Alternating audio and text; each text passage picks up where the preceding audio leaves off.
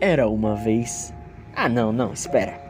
Esse era uma vez já está gasto, é tão clichê, sempre associado a contos e histórias românticas. Nossa, e o feliz para sempre? a maioria das vezes dura apenas dois ou três anos, e o para sempre se esvai. Uma triste realidade, não é? É.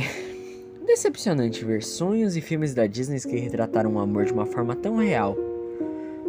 É, eu admito, eu já fui, ou ainda sou, talvez, uma dessas crianças que acreditam no amor mágico dos filmes. Ai ai, como eu sou tolo às vezes. Mas é complicado, não é? Desmistificar o amor verdadeiro seria destruir a magia. Não queremos extinguir aquele pouquinho do espírito infantil que acredita em príncipes encantados, mesmo sendo tão raros quanto uma borboleta azul. Mas deixamos de lado as divagações e vamos entrar na nossa história. Nos encontramos em 2021, um ano após a terrível pandemia que assolou o mundo, em um chateau no interior de Minas Gerais. O Chateau Gonçalves, uma vez um lar de uma família próspera, se tornou, após anos sem herdeiros e sem direitos, uma posse que se transformou na escola prestigiada de alto padrão.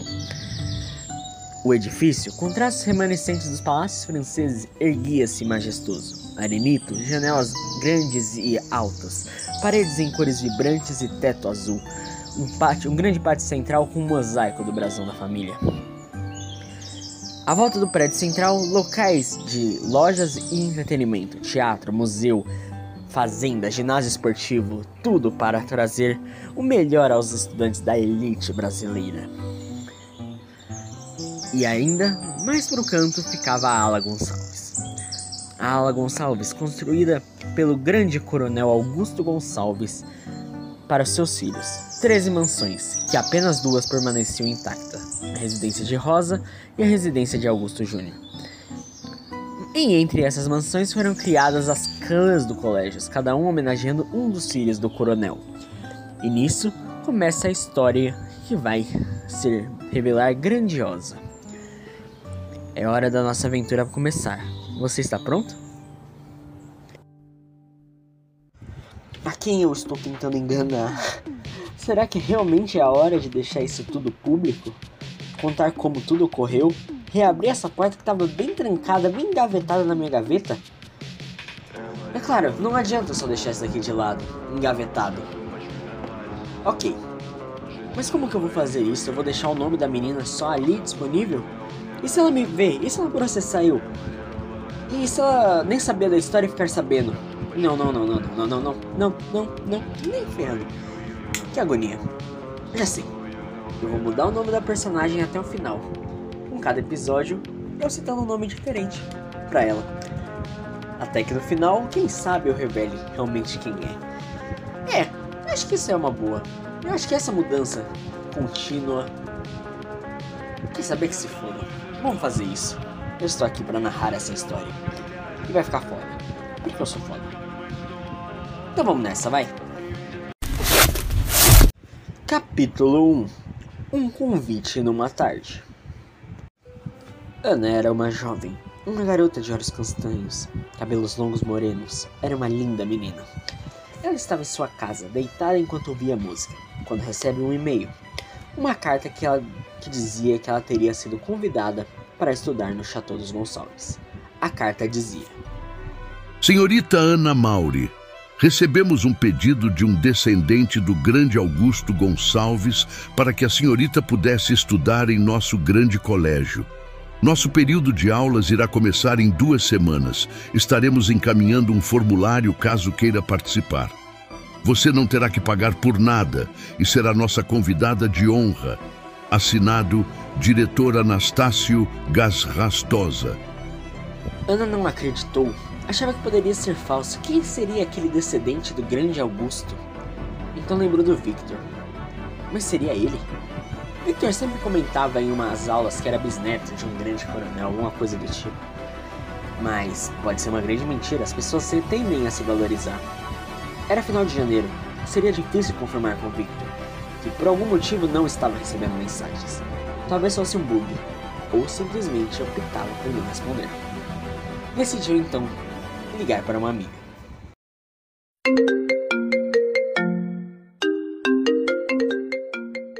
Maria, você recebeu um e-mail estranho também? Sim. Um e-mail do Chateau de Gonçalves, não é? Exato, mas será que é falso? Não parece fazer sentido do nada cair algo assim do céu. Quem é Gonçalves? Mulher é o Victor. Victinho. Não, pera, então a história de que ele é bisneto de coronel é verdade? Pelo que parece, é.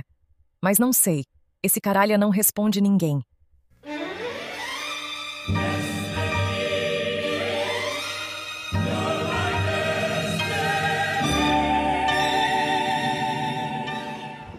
Enquanto isso, em outro canto da cidade, Victor estava no terraço Itália, comendo um belo prato de ravioli, enquanto observava São Paulo, e ele dizia para si mesmo: Ai, meus amigos, a minha hora chegou.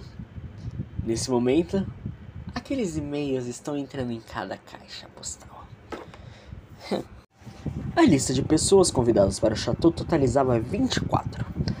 13 da antiga escola de Victor e 11 de diferentes partes do Brasil e até em Portugal. Todos receberam o mesmo convite, simples e estranho. Victor então decidiu criar um grupo no WhatsApp, sem explicação, apenas adicionando os 24. O grupo começou a pulsar com mensagens, notificações, pipocando freneticamente. Enquanto o caos se instaurava, Victor observava, silencioso, uma risada contida escapando. Hum, hum, hum. mostrando seu deleite pelo tumulto, mesmo sendo um paladino da ordem e da moral. É o seguinte, hoje farei uma reunião virtual e presencial. Se os senhores ou as senhoras receberam aquele convite, então venham me ver. O link da reunião virtual será mandado para quem mora longe, e quem morar perto o suficiente deverá me encontrar no Museu do Ipiranga. Apenas essa informação que eu tenho a dizer. Boa sorte!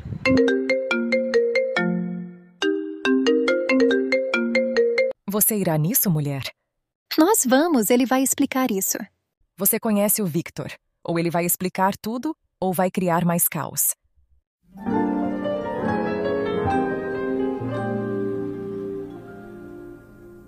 The sun is nearly gone.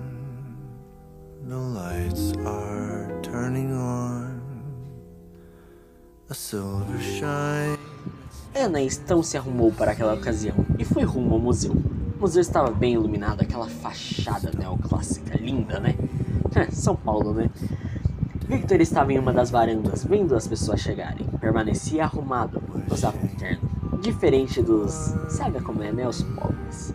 E o resto das pessoas que estavam chegando de maneira simples. Afinal, não sabiam o que se tratava, então podemos dar a inocência para eles. Por enquanto. Ana achava tudo extremamente confuso. Eu, como narrador, não julgo. Afinal, não é todo dia que você vai em um evento de gala, que você vai e faz tudo. Bom, eu pelo menos sou várias vezes, mas essas pessoas hum, provavelmente não.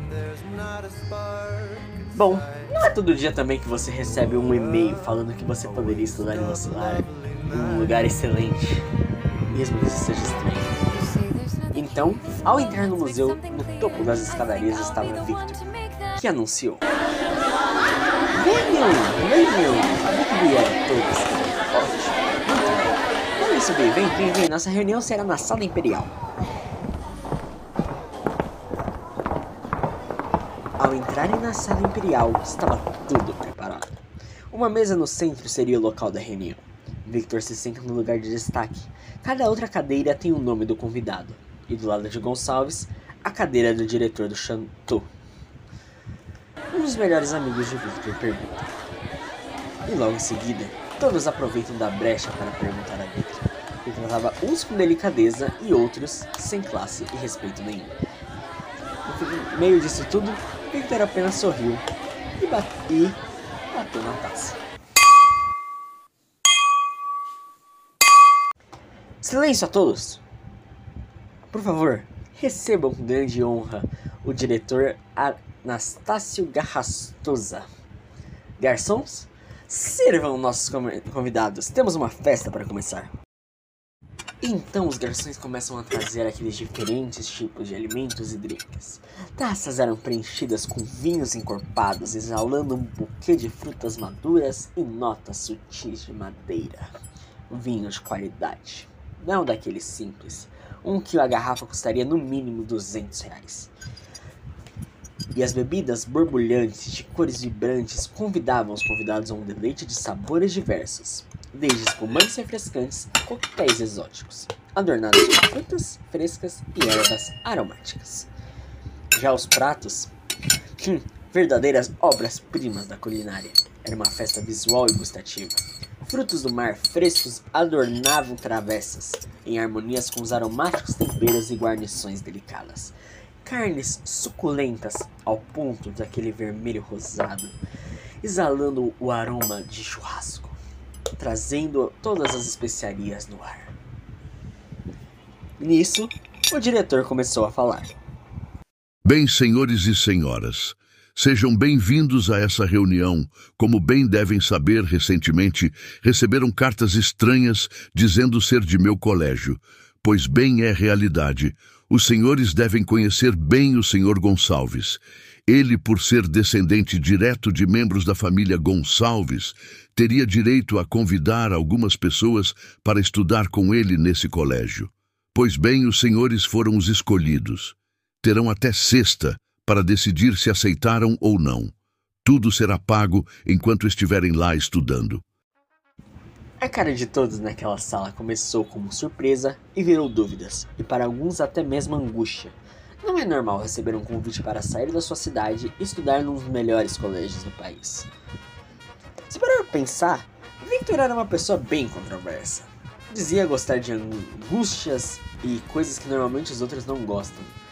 Mas seria tudo aparência? Bom, ele plantou a sementinha do caos, mas eu não acredito que ele queira de propósito isso. Talvez seja uma maneira de esconder algo. Ah, deixa, deixa, tô contando muito da história. Ana era uma dessas pessoas angustiadas. Estava sentada, refletindo, tentando entender aquilo. Ela tinha dúvidas. E então viu Victor indo a uma das varandas do museu. Ela levanta da cadeira e vai até ele. Victor, explica melhor essa história. Imagine a glória, Ana.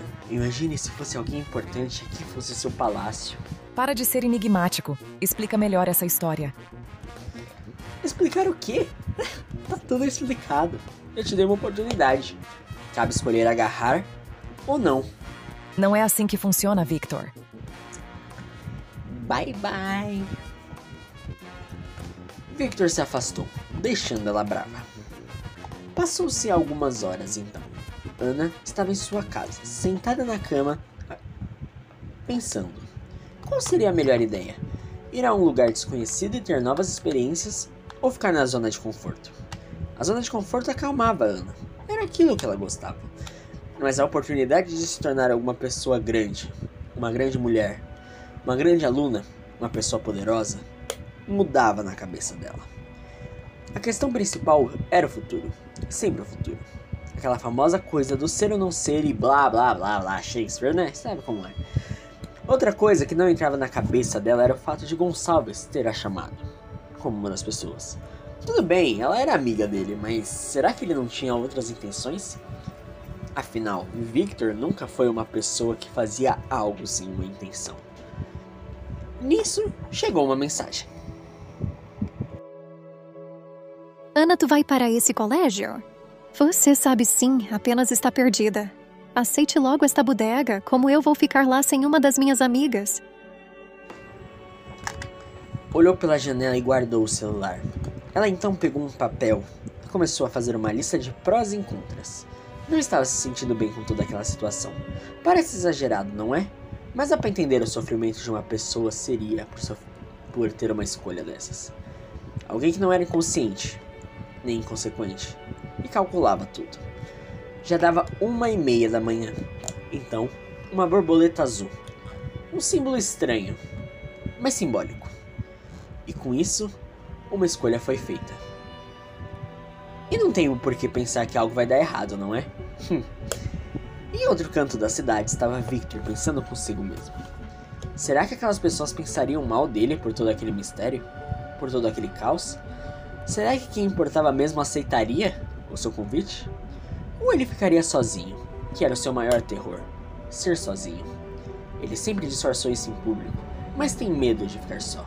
Ele é daquelas pessoas que se junta a outra que pode até não gostar, mas não para não ficar sozinho. A agonia inflava seu coração e fazia seu corpo arrepiar.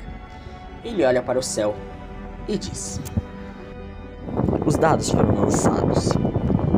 Seja o que tiver de ser,